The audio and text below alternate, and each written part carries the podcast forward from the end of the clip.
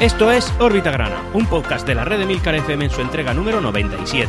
Aquí hablaremos de nuestro club, el Real Murcia. Yo soy Antonio Jiménez. Empezamos.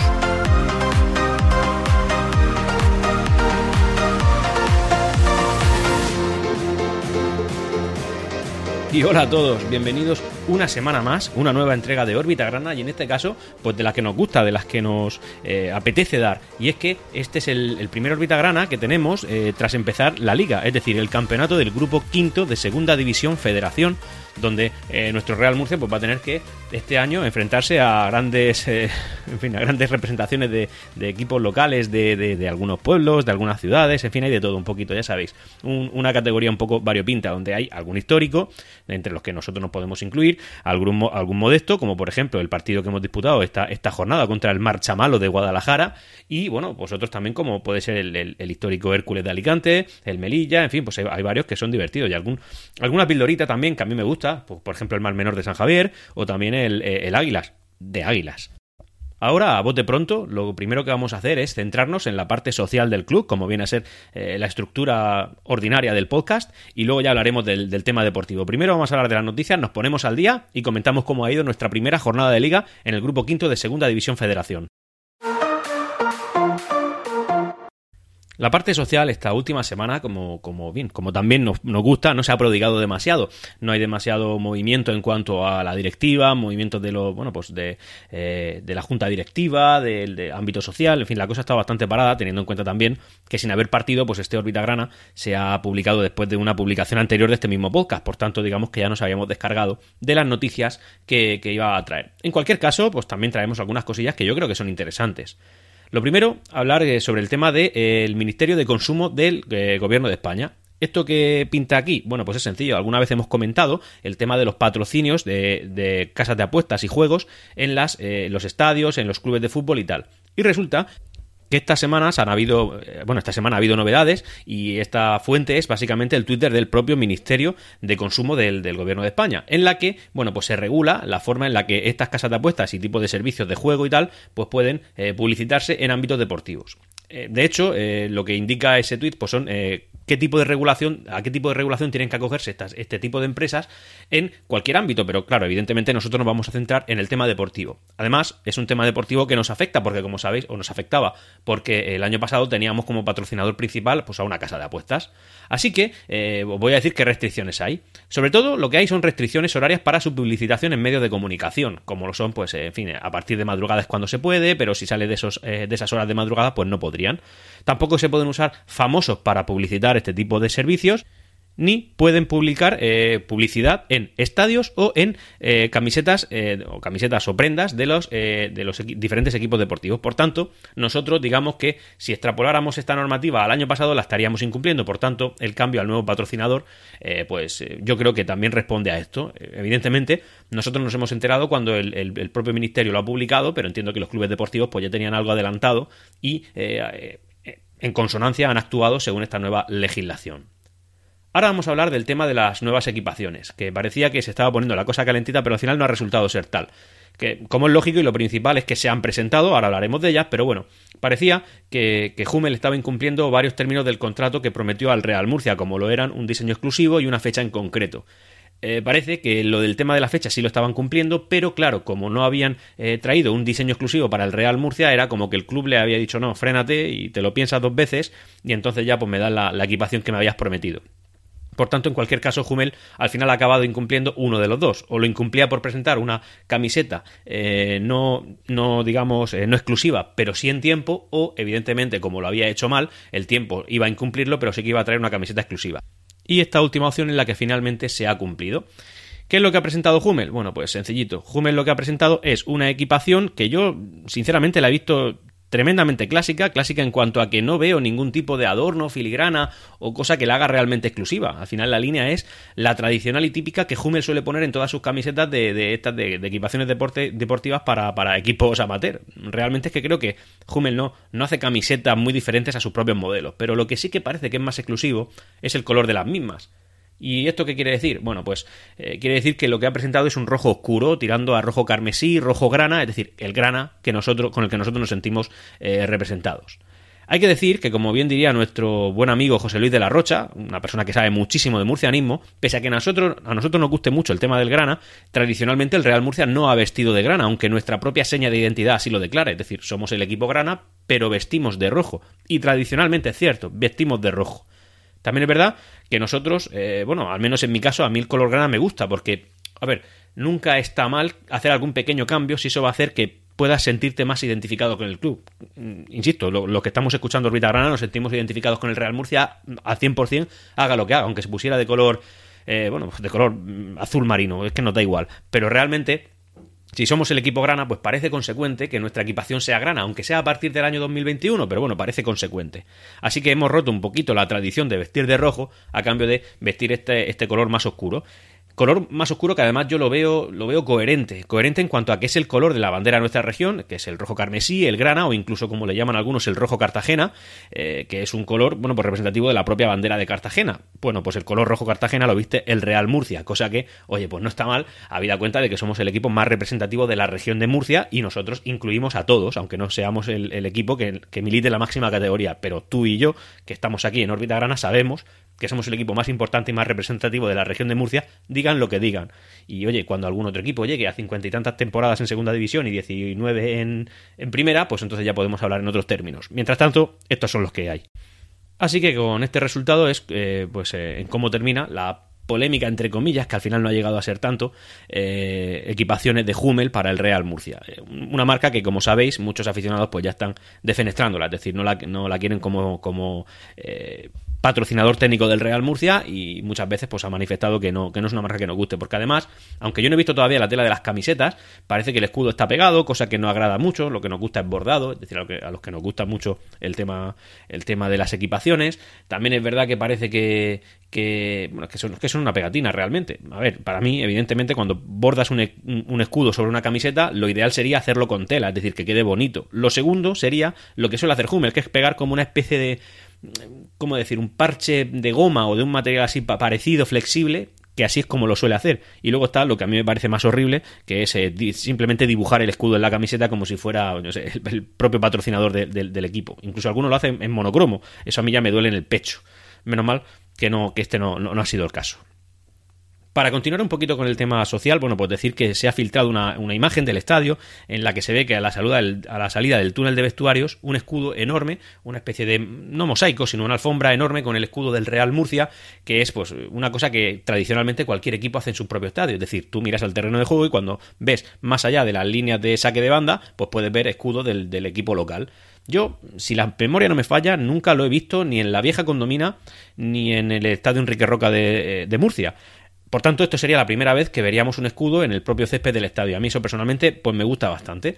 Eh, son detallitos que evidentemente el Real Murcia no está para muchos detalles hoy en día, pero bueno, si esto mm, lo ponen hoy en día, pues mira, un, un caramelito que nos da la afición y nosotros pues tan contentos. Y ya, para ir terminando con la parte social, decir eh, el tema, bueno, una, reivindicación que ha hecho la cuenta de Twitter eh, arroba gol del Murcia, Cuenta que, por supuesto, os recomiendo encarecidamente que sigáis porque hay mucha información, mucha opinión y también, pues, oye, responden a los tweets. Así que un saludo desde aquí a los, a los amigos y compañeros de Gol del Murcia, en la que se hace eco del estado de los, alrededores del estadio un estado que es paupérrimo, un estadio que da una sensación de dejadez absoluta y un estadio, un estado que es competencia del Ayuntamiento de Murcia. Eh, evidentemente se ve suciedad por las esquinas, se ve un maltratamiento de, la, de, la, flora de, los alrededores del estadio, eh, como he dicho, suciedad, y sobre todo hay una parte que son las escaleras que dan acceso a la plaza del estadio, en la que se ven que están partidas, es decir, como si hubiera habido algún tipo de movimiento en, la, en el subsuelo de, esa parte, se han partido y eso sigue ahí. Decir que hoy se ha hecho eco mm, el Twitter de Gol del Murcia, cosa que agradecemos, por supuesto, pero esto lleva años, ¿eh? O sea, yo recuerdo, pues mm, me puedo remontar a tres años fácilmente y no digo cinco por no pillarme los dedos, en que esas escaleras están así. Y eso es peligroso. Ya no es cuestión de suciedad y salubridad que tiene su peligro y bueno, lo puede relativizar un poco. Es tema de seguridad real, es decir, son unos escalones que tienen un agujero metido en medio, unas esquinitas puntiagudas fuertes que salen y apuntan hacia arriba y por donde pasan pues miles de personas cada semana o cada fin de semana. Así que ojo cuidado con esto que deberían que deberían mirarlo. Vamos a pasar ya a la parte deportiva del podcast, noticias deportivas, en las que vamos a, bueno, primero comentar unas declaraciones que nuestro, nuestro entrenador, Mario Simón, ha hecho y que yo creo, prepartido, prepartido, y que creo que son bastante acertadas de cara a la realidad que estamos viviendo y a cuál debe ser nuestro, nuestro objetivo esta temporada. Además, de verdad, igual que yo me declaro un podcast eh, murcianista sin matices, creo que este sería el objetivo sin matices. No hay matices. Eh, creo que son declaraciones bastante eh, acertadas y básicamente lo que dice es que somos una entidad de primera y hay que demostrarlo sin excusas. Y el que yo pienso que el que diga, el que se diga y se repita otra cosa y quiera ser pues, condescendiente, diría, ¿vale? La palabra podría ser condescendiente. Con, con el Real Murcia mm, se está equivocando, ¿eh? Ya no es que estemos en la tercera categoría de fútbol nacional, en segunda B, y que necesitemos imperativamente ascender a segunda división. No, es que estamos en la cuarta y el Real Murcia no es viable en esta categoría más de X años. Es decir, la única forma que tiene el Real Murcia de poder remontar es aumentar ingresos y como poco, gracias a la entre comillas profesionalización de la tercera categoría de fútbol nacional, que en este caso es la primera división federación, deberíamos intentar acceder a ella, pero ya no solamente por un motivo deportivo y de espectáculo, eso por un motivo de, es por un motivo de supervivencia. Así que otra cosa sería engañarnos a nosotros mismos. Sí, son gente joven, gente tal, gente. Sí, sí, sí, todo eso está muy bien. Pero la realidad es otra. Y a lo mejor, si no conseguimos ascender, pues que sea gente joven ya no era el problema. El problema es quién ha fichado a esa gente joven. No me estoy adelantando a nada. Evidentemente creo que Manolo Molina ha hecho un, trabajo excepcional. Creo que los resultados de pretemporada no se van a corresponder con lo que vamos a ver esta temporada. Y eh, creo que eh, no podemos engañarnos tampoco. Además, eh, Mario Simón también ha dicho que el Real Murcia que vamos a ver esta temporada va a ser totalmente diferente al que hemos visto en pretemporada. Mm, muchos dirían, incluso yo diría que se está metiendo presión, pero pero es que a lo mejor debe metérsela si, si es que no la siente. Eh, a ver, es una verdad como un puño. Es necesario que conseguir un Real Murcia diferente al de esta pretemporada para intentar acceder al objetivo que necesitamos para sobrevivir, que es el del ascenso.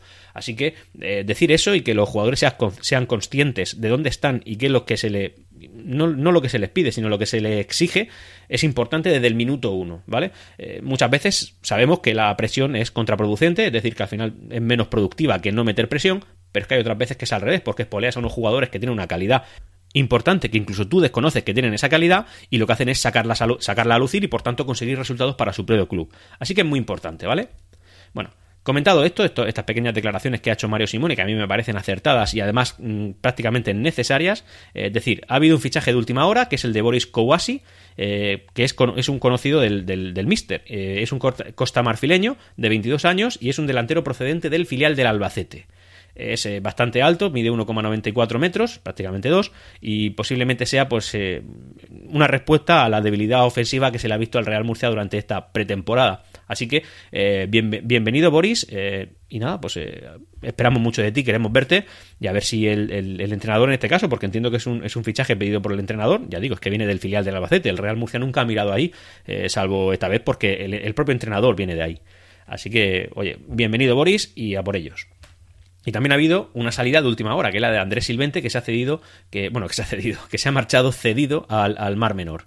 Así que nada, oye, Andrés Silvente, eh, muchas gracias. Eh, quizá nos veamos pronto y mucha suerte esta temporada, excepto en los partidos que disputes contra el Real Murcia, sin llegar a ganarlos todos, porque lógicamente el liderato nos pertenece a nosotros y esperemos conseguirlo, eh, en fin, obligatoriamente, necesariamente.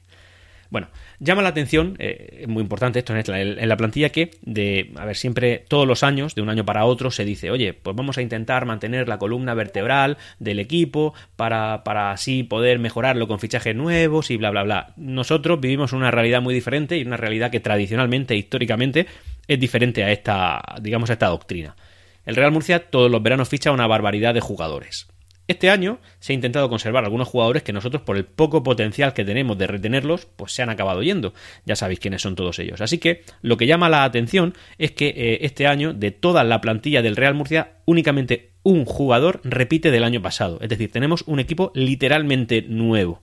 Esto yo lo quiero ver de la manera en que es esperanzador. ¿Esperanzador en qué sentido? Hombre, en el sentido en el que si la pretemporada no ha sido todo lo vistosa y todo lo agradable que nos hubiera gustado que fuera, podemos achacar, al menos de momento, desde nuestro punto de vista ignorante de, no haber visto al equipo disputar más de un partido, decir que eh, bueno pues que todavía no están cohesionados no se conocen bien y por tanto pues aún no han llegado a un porcentaje relativamente importante de su rendimiento. Así que oye pues esto mm, es intentar ver la parte positiva de algo negativo. Lo ideal hubiera sido que se que, que se mantuvieran siete u ocho jugadores como declaró Manolo Molina al principio, que era su intención, mantener 7 u 8 jugadores de la temporada pasada y eh, complementarlos con nuevos, nuevas incorporaciones.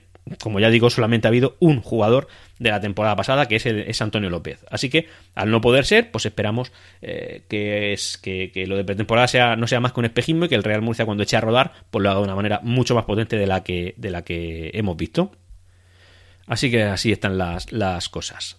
Hablando de Antonio López, decir que ya sabemos quiénes van a ser los, los, cuatro capitanes de este año y son el propio Antonio López, lógicamente, como miembro más antiguo de la plantilla grana, y eh, Armando, como es bastante coherente que sea, es un jugador que pese a que este va a ser, entre comillas, su primer año continuado en el equipo, pues bueno, Armando es un canterano que ha estado muchos años con nosotros y que viene rebotado del Hércules al que fue rebotado del Murcia. Así que nada, eh, es coherente, ¿no? Antonio López, Armando, Andrés Carrasco y Miguel Serna. Estos van a ser los que comandarán eh, dentro del terreno de juego a nuestro equipo y que, oye, esperemos que, lo hagan lo mejor posible para conseguir el mayor resultado posible. Luego, y ya para ir terminando, antes de empezar a hablar ya del partido contra el Marcha Malo, comentar, eh, bueno, que hay una cuenta de Twitter que yo desconocía, que he empezado a ver ahora, que es arroba segunda B Pro, es decir, arroba 2AB Pro, y que da datos bastante interesantes. Por ejemplo, está llevando un seguimiento continuo sobre el número de abonados que, que, los clubes están teniendo, entre los que nosotros estamos, si mal no recuerdo, el séptimo de primera más segunda federación, no está nada mal, eh, el segundo de segunda federación, y eh, que por cierto nos ha adelantado uno de tercera federación, que es el, Recreativo de Huelva. Impresionante lo del Recreativo de Huelva también, ¿eh? una categoría por debajo, es decir, la quinta categoría, y tiene casi 8.000 abonados, nosotros 7.000, tal y como dije en el órbita gran anterior, además publicado oficialmente por el, por el Real Murcia. Como digo, esta cuenta de Twitter pues muchas veces desprende datos muy importantes. Y un dato bastante curioso que se ha dedicado a publicar de manera continua, además no hay mucho que actualizar, pero sí que lo tiene que hacer periódicamente con pequeñas cantidades porque, porque evidentemente los equipos eh, han estado fichando. Bueno, decir el, valor económico de cada una de las plantillas de los equipos de primera y segunda eh, división federación, ¿vale? El Real Murcia, eh, la plantilla del Real Murcia tiene un valor económico de 2,68 millones de euros, ¿vale? Nos llama la atención, a mí personalmente y de manera pues, a ver, diría negativa porque esto sí puede ser un indicador de la potencia de cada club. Evidentemente, luego hay excepciones. Oye, uno que ya se haya gastado muchísimo y de bajo rendimiento su plantilla. Y lo contrario, que por ejemplo, como nos pasó con el Real Murcia, aquel de segunda división, que, que, empezó a, a, entrenar David Vidal. O sea, David Vidal, como sabéis, vino a la mitad de una temporada y la siguiente temporada la empezó él. Y ese equipo era el de la temporada anterior, que casi bajamos, con dos o tres fichajes debajo de, de fin, de, de bajo valor económico y el Real Murcia subió sobradísimo, ¿vale? Eso son, excepciones que pasan. Bueno, en cualquier caso, como digo, el Real Murcia 2,68 millones de euros. Y eh, extrapolando ese dato, ¿no? Cohesionándolo con nuestro grupo quinto de segunda división federación, eh, decir que nosotros estamos el número 9 de plantilla, 9 de 20. Es decir, el Real Murcia está literalmente, y no por poco, en el medio de la tabla clasificatoria económica de nuestro grupo. Evidentemente, si lo pones junto a los datos de Primera División Federación y el resto de grupos de Segunda División Federación, bueno, pues, eh, pues estamos en la mitad, también en la mitad, pero bueno, en la mitad de un montón de equipos.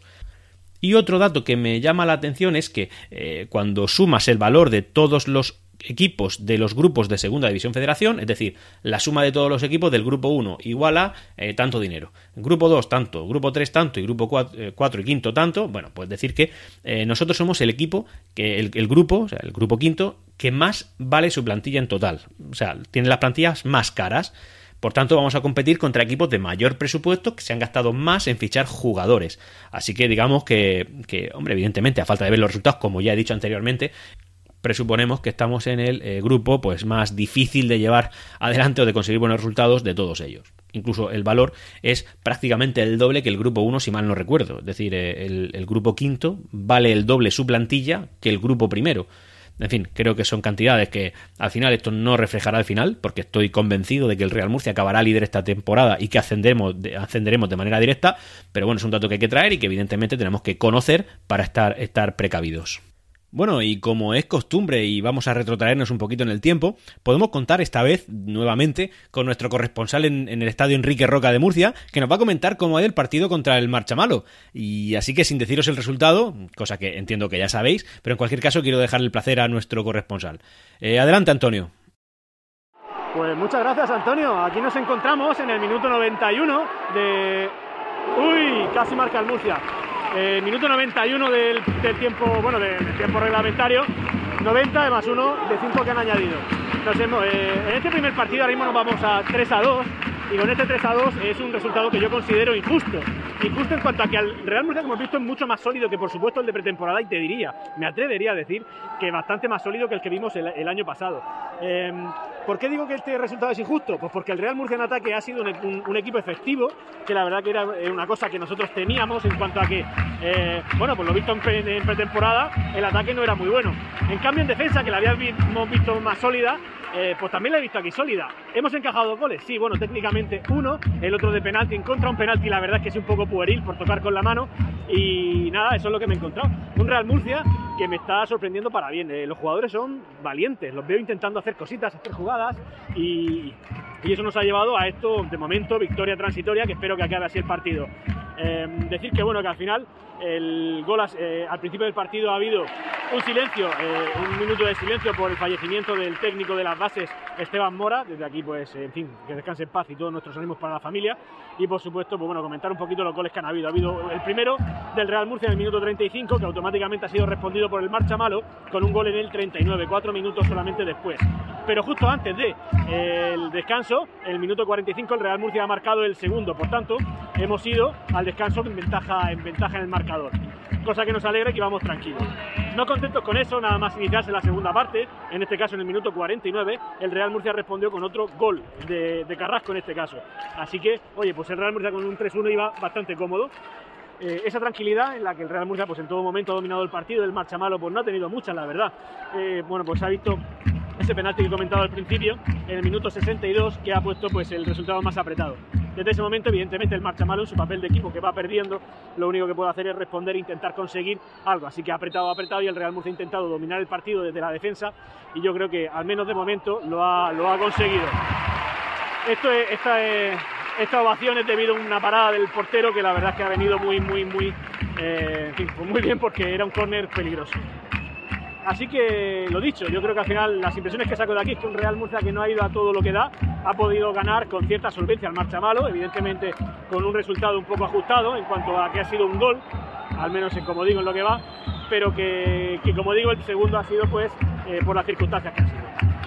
Habiendo comentado eso, decir que bueno, en cuanto a aficionados, sorprendido, porque sí que es verdad que yo a ojo no puedo calcularlo tan bien como lo podía hacer en otro momento, debido a que, a que bueno, pues como tenemos que mantener un asiento de separación o dos entre aficionados y aficionados es difícil calcularlo. Pero bueno, han salido los datos oficiales, una cifra cercana de unos 6.500, 6.502 si mal no recuerdo, así que una entrada muy buena para la cuarta categoría del fútbol nacional. La afición del Murcia Titánica animando, celebrando lo que parece que va a ser la victoria del Real Murcia y por supuesto pues, pues, pues lo dicho, yo también me voy de aquí contento, mañana será un lunes más bonito devuelvo la conexión a Estudios Centrales. Un saludo, Antonio. Y oye, aquí nos trae las impresiones nuestro compañero Antonio y por supuesto, pues oye, yo me llevo una impresión, como es lógico, similar a la que nos trae él. La verdad es que he visto un Real Murcia que ha sabido estar presente en el campo, es decir, que ha sabido eh, defender bien, atacar bien y dominar el medio del campo evidentemente si, si, si excluimos la parte eh, del partido en el que el marchamalo iba perdiendo y que o apretaba o no tenía otra, pues ahí evidentemente se ha visto como un cierto dominio del marchamalo, pero también es verdad que al final la sensación que, no, que nos llevamos es que este equipo, el rival que hemos tenido hoy, pues va a ser uno de los que no lo va a pasar bien para mantener la categoría esta temporada. Evidentemente, pues son unas impresiones bastante eh, rápidas para llevar una jornada de liga, pero bueno, es que al final también tenemos que hablar un poquito de fútbol y qué impresión nos han dado los equipos. El Real Murcia, que a mí me ha dado la sensación de que no iba al 100%, ha podido eh, con cierta tranquilidad y cierto, eh, cierto sosiego contra un equipo como el Marchamalo. Voy a comentar ahora un poquito la clasificación, aunque ya sabéis que con una jornada disputada pues tampoco nos va a decir mucho, pero sí que es verdad que de aquí podemos ver un poquito pues eh, cómo ha ido la primera jornada y cómo se va a poder mover, al menos en un principio, la, la clasificación. El líder, eh, por golaveraje, lógicamente, eh, son el Levante y el Puerto Llano, que han ganado sus partidos, el Calvo Sotelo Puerto Llano, eh, que han ganado sus partidos por dos goles de diferencia, es decir, 2 a 0.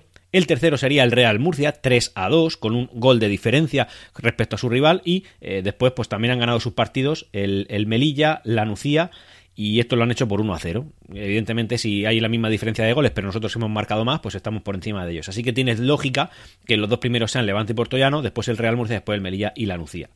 Empatados, pues bueno, han empatado el Hércules, el Ejido, el Alcira, el Mancha Real, el Granada B, el Águilas, que le han marcado en el tiempo de descuento, el Eldense y el Intercity. Estos son los empates de la categoría. Aquí también digamos que es donde se marca la parte de descenso, es decir, los cinco que descienden serían los cinco que han perdido, que son el Marchamalo, el Toledo, el Mar Menor, el Pulpileño y el Socuéllamos.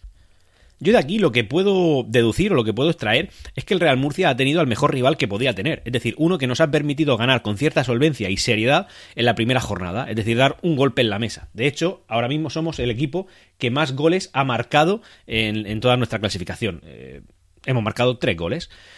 Pues mira, lo que se nos achacaba precisamente era esto. Así que las palabras que nos decía nuestro, nuestro entrenador Mario Simón, pues se han cumplido. Es decir, eh, lo que vamos a ver aquí era un Real Murcia muy diferente al de pretemporada. A mí es un Real Murcia que honestamente me ha convencido y que me ha dejado bastante tranquilo. Espero que esto siga siendo así.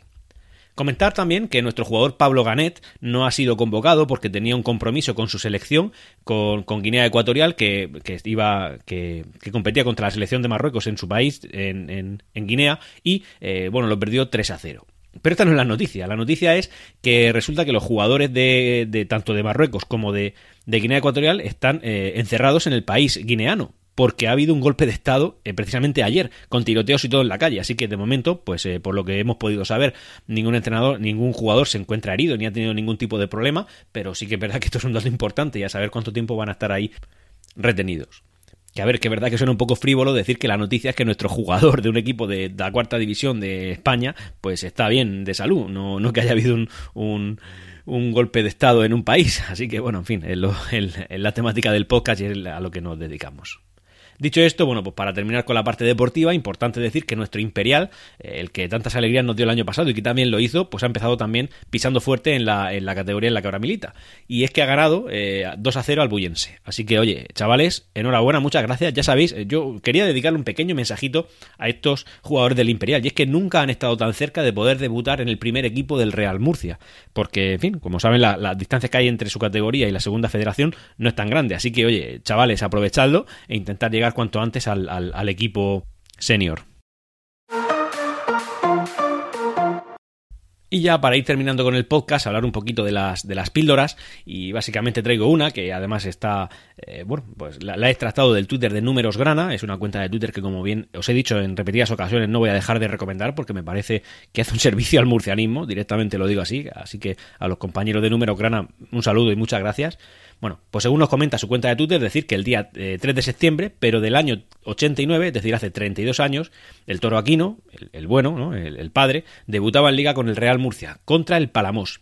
En ese partido, además, se estrenó y marcó el primero de los 65 goles que lo convierten en el máximo goleador de la historia del club en la liga. Así que desde aquí, un grato recuerdo que mantenemos de, de don Daniel Toribio Aquino y nada, pues, pues un saludo desde aquí.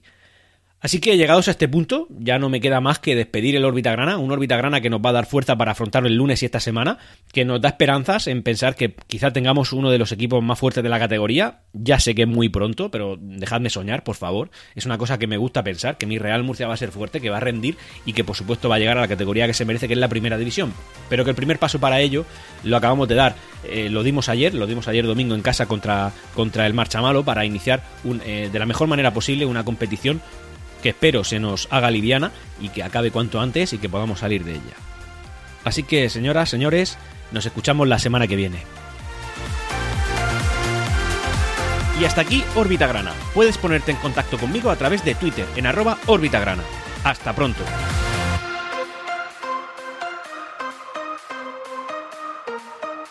Siempre Real Murcia.